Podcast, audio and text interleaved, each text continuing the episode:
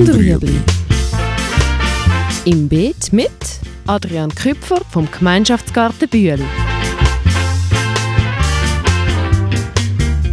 Fragen rund ums urbane Gärtnern auf Balkonien.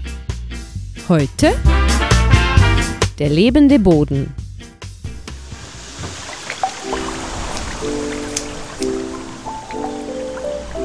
Also beim Boden, gerade so im, im biologischen Anbau, wie wir es da machen, ist es wichtig, dass der Boden lebendig ist, also dass es wirklich Bodenlebewesen drin hat, weil die erst die Nährstoffe, die im Boden sind, für die Pflanzen verfügbar machen.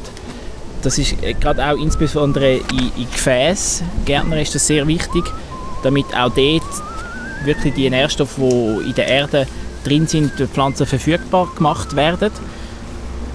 Und kann gerade so bei Töpfen auf Balkon zum Beispiel das Problem sein, wenn es mal ganz austrocknet und durchtrocknet, dann ist auch das Bodenleben weg. Oder es ist unter Umständen auch schon gar nicht richtig da gewesen, weil die äh, Sackerde, die man kauft, oft sterilisiert ist, damit auch kein äh, Schädling oder Unkrautsamen drin sind.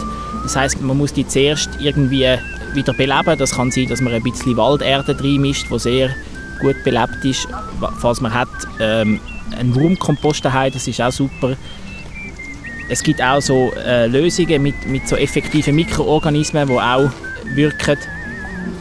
Das ist auch wichtig, dass man dann nicht konventionellen Dünger verwendet. Das sind so super leicht verfügbare Nährstoffe und die führen auch dazu, dass Bodenlebewesen eben dann gar nicht gebraucht wird und dann nicht so vorhanden ist, wenn man es wenn bräuchte zum biologisch Gärtnern.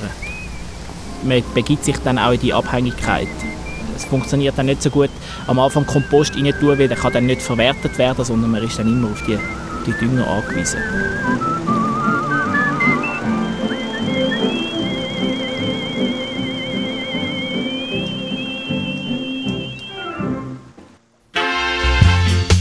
Das war